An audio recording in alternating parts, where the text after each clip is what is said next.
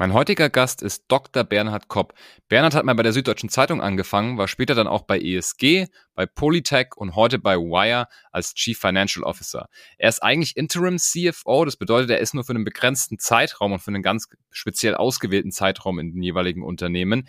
Er hat mit mir über diese Tätigkeit gesprochen, was aktuell ihm so durch den Kopf geht bezüglich C-Level und wie sich das in der Zukunft ändern wird und natürlich auch die Rolle des CFO im C-Level-Gefüge und auch mit den neuen Themen wie zum Beispiel KI, Data und Analytics, wie sich dieses ganze CFO-Thema ändert. Zum Schluss gibt es noch seine wichtigsten Tipps zum C-Level, ja, Mandat und generell auch, wie man persönlich weiterkommt und wie man einfach nicht auf der Strecke bleibt und abgehängt wird. Ich würde sagen, hören wir es uns an, unbedingt bis zum Schluss durchhören. Auf geht's ins Podcast. Behind the Sea, der Atreus Podcast. Ich bin Franz Kugelum, Direktor bei Atreus und im Behind the Sea Podcast blicken wir gemeinsam hinter die C-Level Bühne. Bernhard, herzlich willkommen im Podcast. Herzlich willkommen, Franz. Vielen Dank für die Einladung. Ich freue mich, dass du da bist. Du bist Interim Manager und Interim Executive, bist aktuell bei Wire als CFO, mhm. machst aber wahrscheinlich auch öfters Mandate in dem CFO-Bereich und ähm, hast wahrscheinlich auch immer so eine Transformationskomponente mit dabei. Oder warum hast du dich fürs Interim Management entschieden? Stell dich gerne mal kurz selber vor. Ja, genau, Franz, du hast es eigentlich schon zusammengefasst. Das ist tatsächlich das, was, was mich antreibt, was mir besonders Spaß macht. Das sind Transformationsprozesse, ähm, Unternehmen in speziellen äh, Phasen ihrer Geschichte zu begleiten.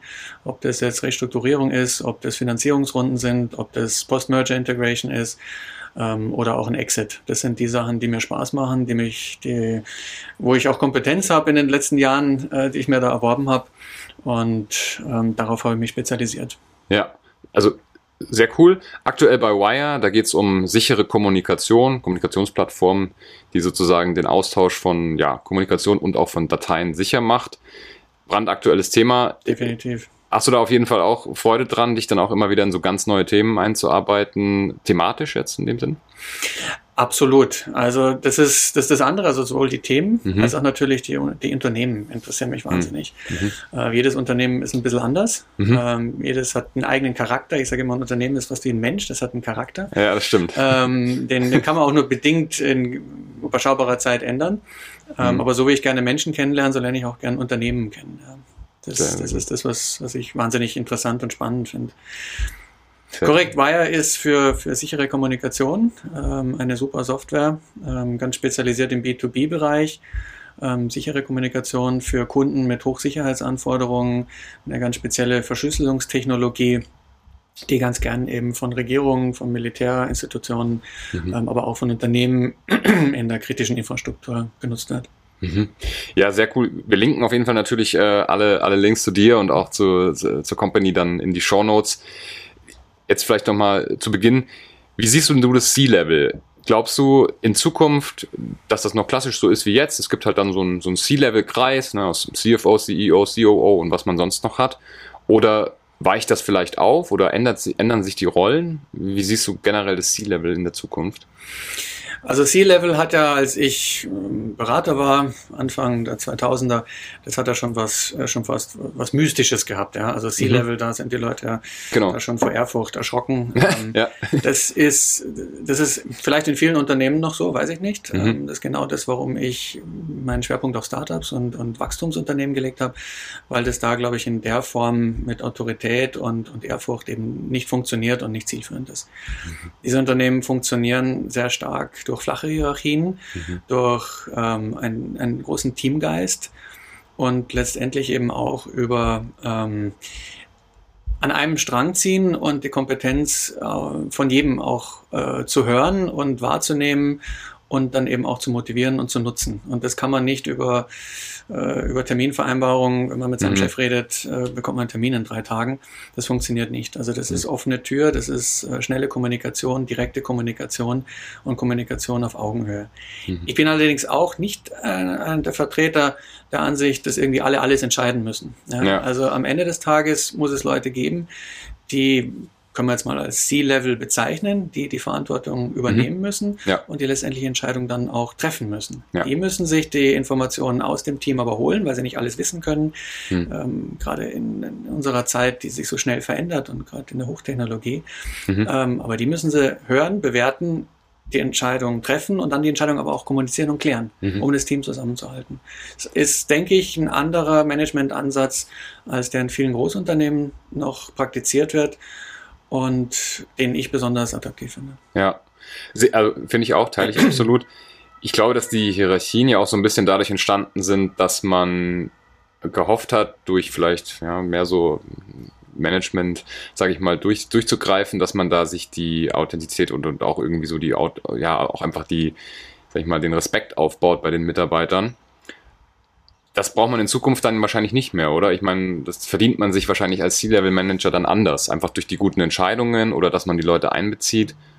Also das Sie macht einen nicht zu einem schlauen Menschen. Ähm, Korrekt, ja. Das, das Sie ist whatever. Ja. Ähm, ich war jetzt nie so besonders erpicht auf irgendwelche Titel. Ich glaube, mhm. dass Authentizität eben, eben äh, noch viel mhm. mehr wichtiger wird.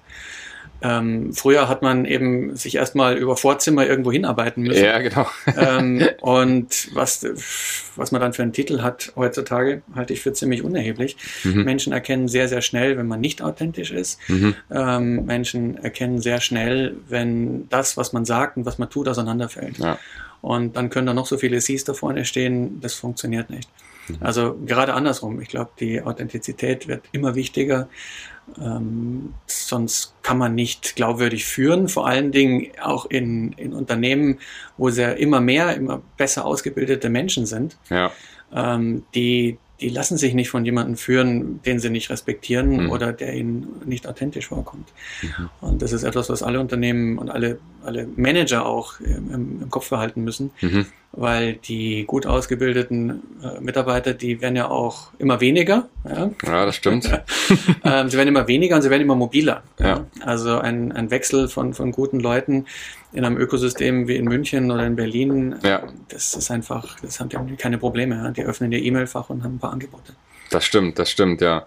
Dann ist, bleibt aber das C-Level oder je nachdem, wie es dann in Zukunft heißt, ja trotzdem relevant, weil es ist ja immer noch, irgendwo hat es ja immer noch die Funktion, auch dann die Top-Talente anzuziehen.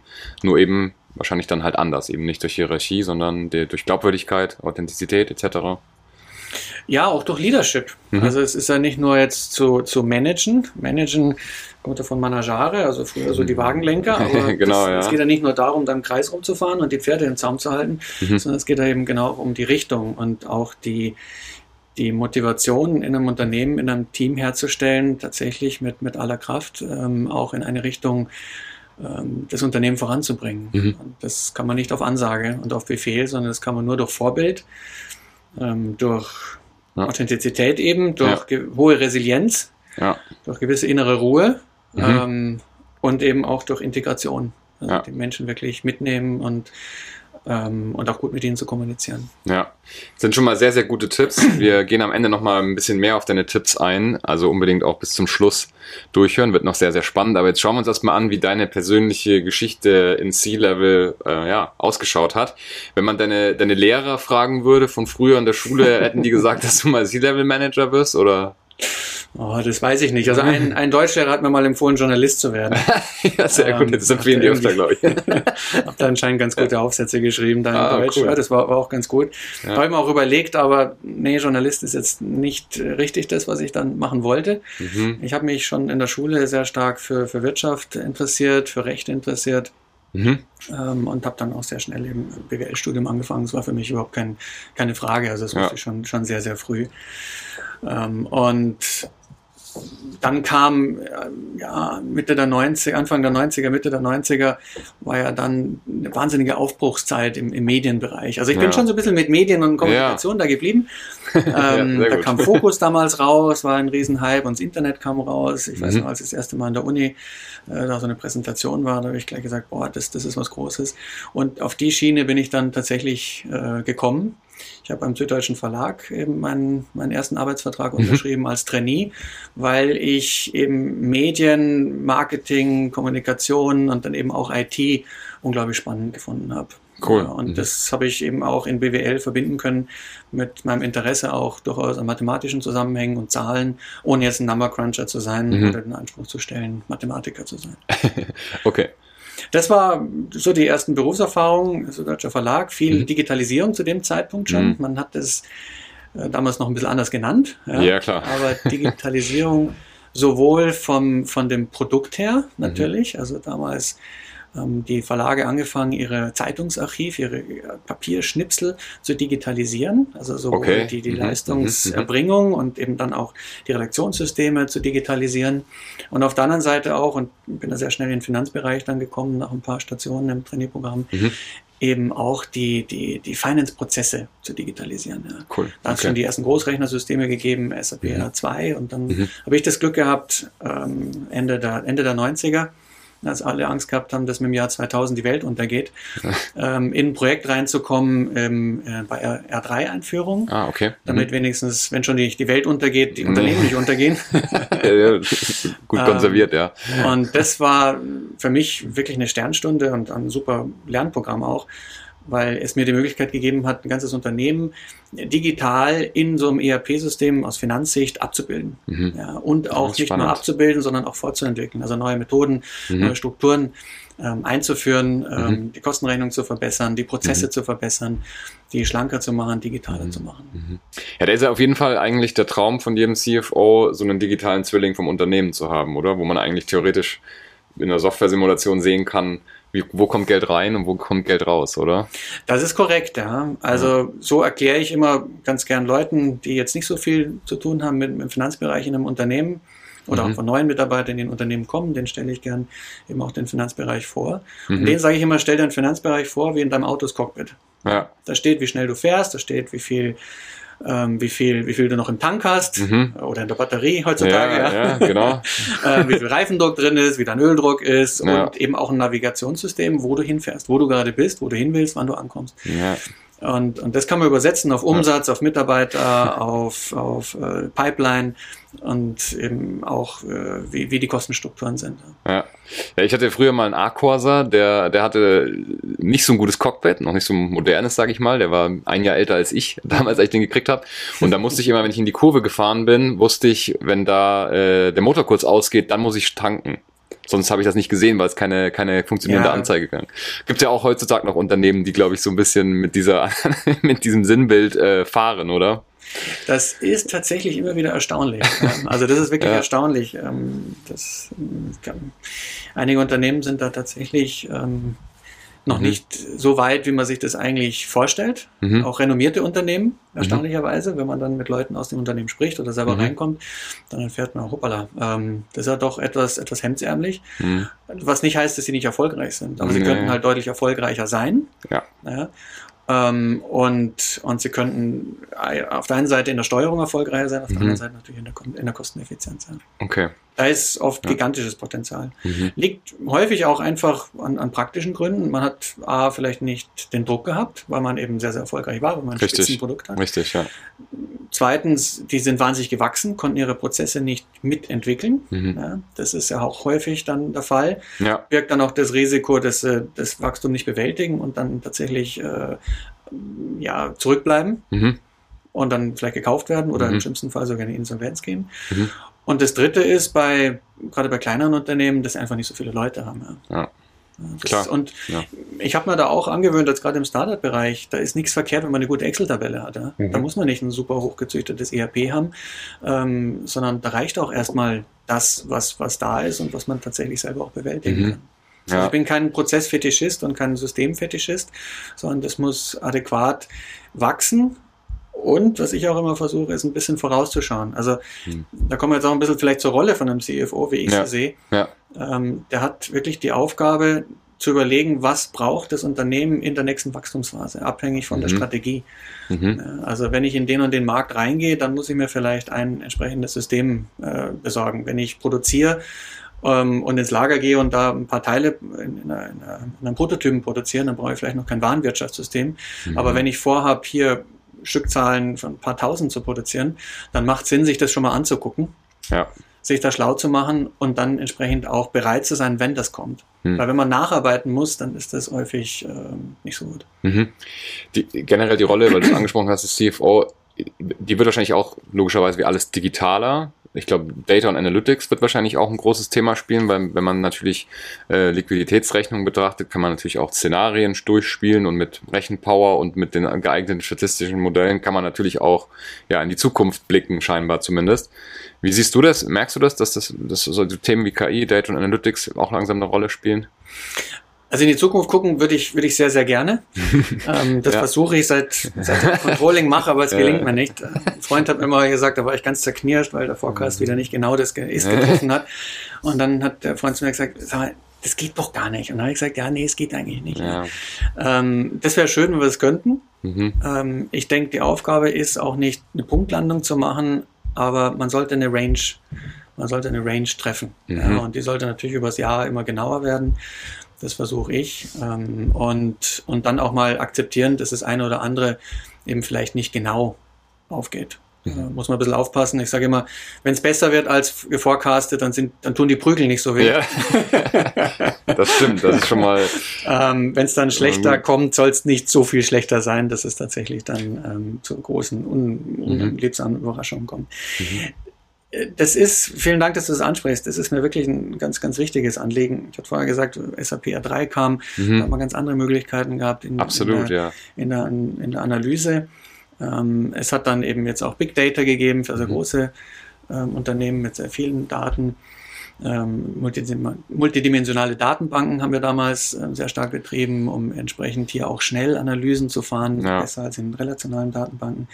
Und ich bin der festen Überzeugung, dass jetzt mit, mit der weiteren Verbreitung der KI ähm, auch im Finanzwesen, dass wir hier an der Schwelle einer neuen Entwicklung stehen, mhm. was sowohl die Prozessoptimierung angeht, mhm. ähm, also jetzt ganz alltägliche Prozesse wie den, den Kreditorenprozess, also Eingangsrechnung, Verbuchung, ja ähm, in der Buchhaltung ähm, bis hin dann tatsächlich zur Analyse von, von gigantisch großen ähm, Kundendaten im, im SaaS-Bereich, im Abo-Bereich, im mhm. Produktionsbereich. Ja.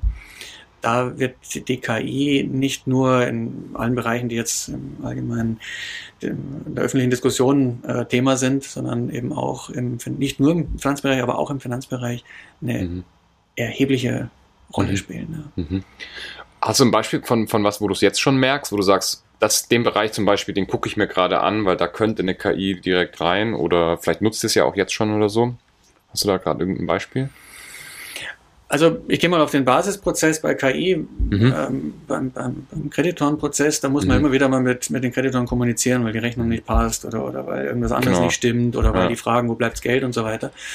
Und entweder mal ignoriert ist, was nicht so gut ist, also finde ich zumindest nicht ja. so, ähm, oder man gibt halt eine Antwort. Und ich kann mir vorstellen, dass da eben auch eine KI dann tatsächlich auf Basis der Daten, die zur Verfügung stehen, antwortet. Ja, ja Zahlungslauf kommt dann und dann oder liegt noch und so weiter und so fort. Mhm.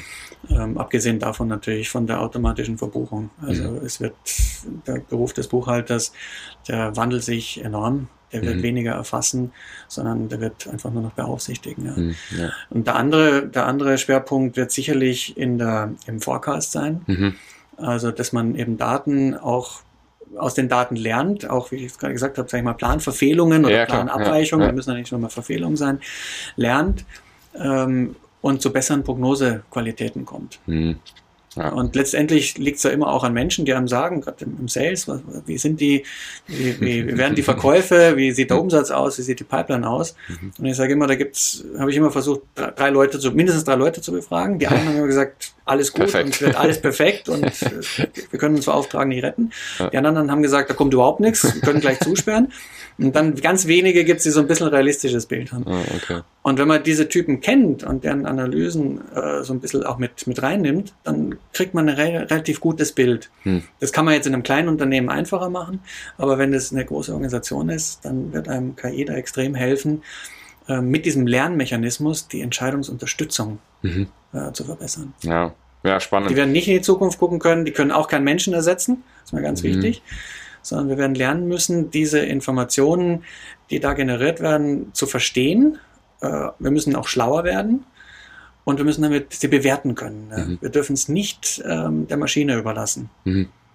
Ja, finde ich gut. Sehr cool. Noch eine Frage zum C-Level. Wie siehst du dieses Zusammenspiel? Also da gibt es ja dann den C-Level-Kreis, das ist in allen Unternehmen ein bisschen unterschiedlich. Manche haben zum Beispiel keinen COO, manche haben keinen CTO, sondern einen CIO dieses Zusammenspielen, wie, wie sieht es aus? Ist das, sind das so Personen, die sich dann gegenseitig challengen und dann zum Schluss trifft man die beste Entscheidung oder, oder wie siehst du da so die einzelnen Rollen? Absolut, also auch vielen, vielen Dank, dass du es ansprichst. Ähm, das mhm. ist auch etwas, einer der Grundprinzipien, nach denen ich meinen Job mache. Ja. Ich glaube nicht, dass das beste Team ist, in dem alle die gleiche Meinung haben. Das mhm. ist eher, das macht mich eher, äh, eher ein bisschen skeptisch. Mhm. Also ich bin ein absoluter Fan, dass jeder seine Rolle einnimmt, mhm. vielleicht auch manchmal ein bisschen spielt, ja. Der CFO ja. ist immer der, der vielleicht ein bisschen pessimistischer ist, der ja, ja. Risiken aufzeigt. Ja. Soll nicht dass der Bedenkenträger sein. Aber ähm, ich würde mich sehr wundern, wenn ein, ein, ein Sales Manager ständig sagt, wow, wir verkaufen nichts. Ja, also der klar. muss immer optimistisch sein, sonst, sonst ist er nicht der Richtige. Das stimmt. Und der CFO, der immer die Umsätze höher plant als der Salesman, kann auch mal sein, ja. Jetzt komme ich wieder auf diese Erfahrung zurück. Manche Sales Manager sind ja auch eher vorsichtig unterwegs. Mhm. Aber der ist eher auf der Seite, dass er sagt, okay, was passiert, wenn das nicht ganz so kommt, mhm. ähm, auf was müssen wir aufpassen. Und der CEO, der ist eben auch eher auf der Marktseite aus meiner Sicht. Ähm, der muss auch die, die, die Richtung letztendlich dann vorgeben und auch das Unternehmen im, im Leadership auch führen. Ja. Und so entsteht Reibung mhm. und Reibung ist gut, wenn am Ende eine Entscheidung rauskommt. Die mhm. muss nicht immer einstimmig sein. Die müssen auch nicht alle immer super finden, aber es müssen sich alle dazu committen. Mhm. Und dann glaube ich, dann kommt das Richtige raus. Teams sind nie gut, wenn alle gleich sind. Die sind gut, wenn sie sich gegenseitig ergänzen. Ja, Top, kann man auf jeden Fall so stehen lassen, sehr gut. Ja, kommen wir mal langsam zu deinen Tipps. Also ich finde es immer spannend zu erfahren, wie, wie macht man etwas länger erfolgreich, weil hinkommen ist immer so eine, eine Sache und manch, manchmal stolpert man auch hin oder manchmal hat man auch einfach Glück. Glück wird, glaube ich, sowieso auch grundsätzlich äh, ein, bisschen, ein bisschen unterschätzt. Aber wie macht man es dann lange erfolgreich? Fangen wir vielleicht mal mit deinen persönlichen Tipps an. Hast du irgendwas in deinem Alltag oder irgendwelche Hacks und, und Tipps, die du teilen würdest? Ich habe jetzt auch kein, kein Geheimrezept. Ja. Nee, nee, ja. Also ich habe auch ja natürlich ein bisschen drüber nachgedacht und auch ein paar Podcasts schon von dir gehört. Also ich bin auch vorbereitet, dass so eine Frage kommt. Und ja. immer wieder hört man, ich habe eine Routine und, ist alles ja. routiniert und alles, mein Tagesablauf und so. Ich bin nicht der Typ. Also okay. Ich habe ich hab schon so ein paar Morgenroutinen. Mhm. Ähm, morgen ein bisschen Stretching, ein bisschen, bisschen Muskeln, um einfach ein bisschen da aus ein bisschen, bisschen fit zu werden. Kalte Dusche, ah, Kaffee, ja. okay, das, ist, das, das gibt einem dann so, gibt mir den Kick. Mhm. Ähm, aber ich bin wenig der, der Routinemensch. Also ich mhm. habe es auch nie geschafft, in irgendeinem Sportclub zu sein, weil mich das mhm. abends um um ja. Mittwoch 18 Uhr habe ich vielleicht gerade ganz andere Idee, was ich machen mhm. muss, als dann da irgendwo hinzugehen. Ähm, das, das, das mal so vorneweg. Ja. Als Hack ähm, habe ich mir eins überlegt. Also was ich ganz gern mache und Franz, du siehst es hier auch. Ja. Ich schreibe ganz gern per Hand. Ja. Ich glaube, das ist ganz wichtig. Ja. Also ich sehe den Vorteil natürlich, Sachen gleich zu tippen. Mhm. Ähm, das ist vollkommen richtig. Aber ich schreibe ganz gerne Sachen per Hand. Ähm, ich glaube, das, das unterstützt den Denkprozess. Mhm. Das ist was anderes als einzelne Buchstaben zu tippen. Nicht umsonst hat man die Schreibschrift erfunden. Klar. Ähm, und ich denke, das, das hilft mir. Und ich habe natürlich auch Tools wie, wie Trello und, und ja, natürlich auch moderne Sachen und, und iPad, man kann auch, muss ja nicht immer auf Papier schreiben und mhm. kann sich das dann auch transkribieren lassen, hast dann auch Stimmt, digital. stimmt. Aber ab und zu mal ähm, so eine To-Do-Liste, die wichtigsten Sachen auch mal mit der Hand hinzuschreiben, finde ich sehr erfrischend und mhm. auch sehr befriedigend, wenn man es dann durchstreichen kann. Ja, das finde ich, das, das, das, das kenne ich. Da fühle ich auf jeden Fall mit. Ähm, cooler Tipp auf jeden Fall.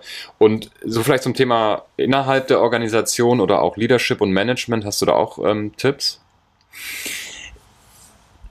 Definitiv. Also meine, mein, mein Führungsprinzip ist, ich vertraue den Menschen extrem. Also mhm. bekommen alle einen sehr großen Vertrauensvorschuss. Okay. Ich bin kein Mikromanager. Mhm.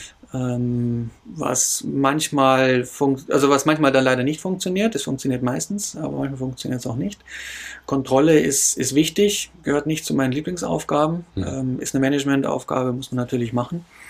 Ähm, aber das ist nicht so mein, mein ganz großes Ding. Was meine Hacks mehr sind, sind weniger Besprechungen, aber die mhm. gut vorbereitet. Mhm. Einmal in der Woche ein Teammeeting ist besser mhm. als zehn One-on-Ones. Mhm. Ja.